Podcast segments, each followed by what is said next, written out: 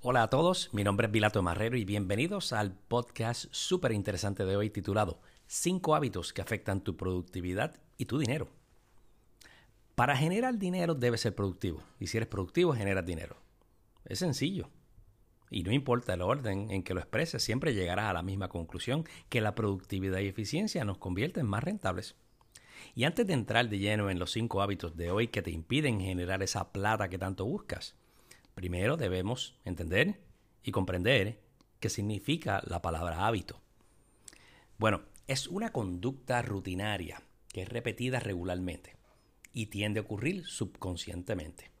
La revista americana de psicología lo define como una forma fija de pensar, disposición y sentir a través de experiencias mentales previamente repetidas. Ahora que tenemos una idea, vamos aterrizar este significado y realidad a los cinco hábitos, en este caso malos hábitos, que interfieren y afectan tu productividad y tu dinero. El primero, se encuentra la mala administración del tiempo. Hay un refrán que lo describe muy bien y dice así, es mejor preparar que reparar. Verás, un profesional que no maneje un calendario de actividades o una plantilla de trabajo diario no está en control de su día. Por el contrario, está permitiendo que su día lo controle y lo domine en situaciones de reacción. En otras palabras, tendrás que apagar fuegos continuos porque no tienes un plan de trabajo y no podrás ser organizado y proactivo. El segundo hábito es la impuntualidad. Y esto es otro de los malos hábitos que afectan a un profesional. Si continuamente llegas tarde a tus compromisos es por una de dos razones. Pobre planificación o falta de respeto al valor del tiempo de los demás. Estoy seguro que en algunas ocasiones te has retrasado algún compromiso profesional y puede suceder. Lo que no es correcto es que esta conducta sea recurrente porque se convierte en un mal hábito. ¿Tú no crees? Realízate esta pregunta. Cuando viajas al extranjero, ¿Disfrutas de la puntualidad de los aviones, autobuses y eventos? Si contestaste sí, entonces puedes replicar esta conducta en tu trabajo cuando regresas de esas merecidas vacaciones. Tercer hábito, el chisme. En el entorno laboral trae división y caos. He consultado empresas donde está tan arraigado que la cultura se ha convertido en nociva.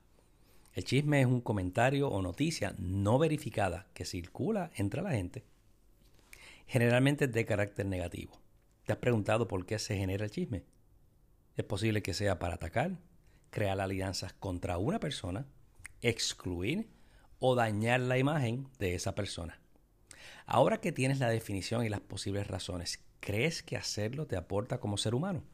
O si aplicas la regla de oro, ¿te gustaría que lo hicieran contigo? Cuarto hábito, la falta de colaboración. Colaboración es el proceso de dos o más personas, entidades u organizaciones que trabajan juntos para cumplir una tarea o alcanzar una meta. Se parece mucho a lo que es trabajo en equipo. Y también colaboración es similar a la cooperación y requiere liderazgo para que se logre.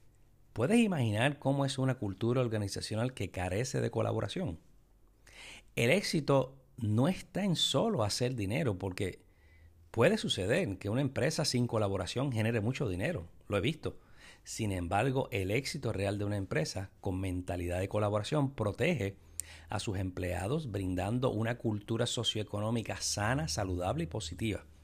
Este es el verdadero éxito cuando atiendes correctamente el propósito de tu empresa, ya que el dinero es solo un resultado.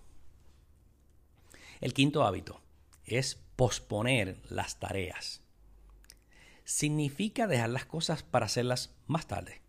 En tiempos actuales en que se necesita mayor agilidad en los negocios, procrastinar te aleja de tener un mayor o mejor desempeño y mayores ingresos.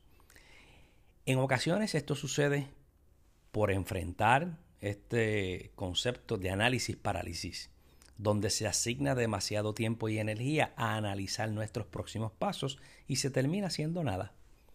Mi recomendación es que te autoanalices y en vez de buscar la perfección, busques mejor la excelencia y te aseguro que te va a ir mejor.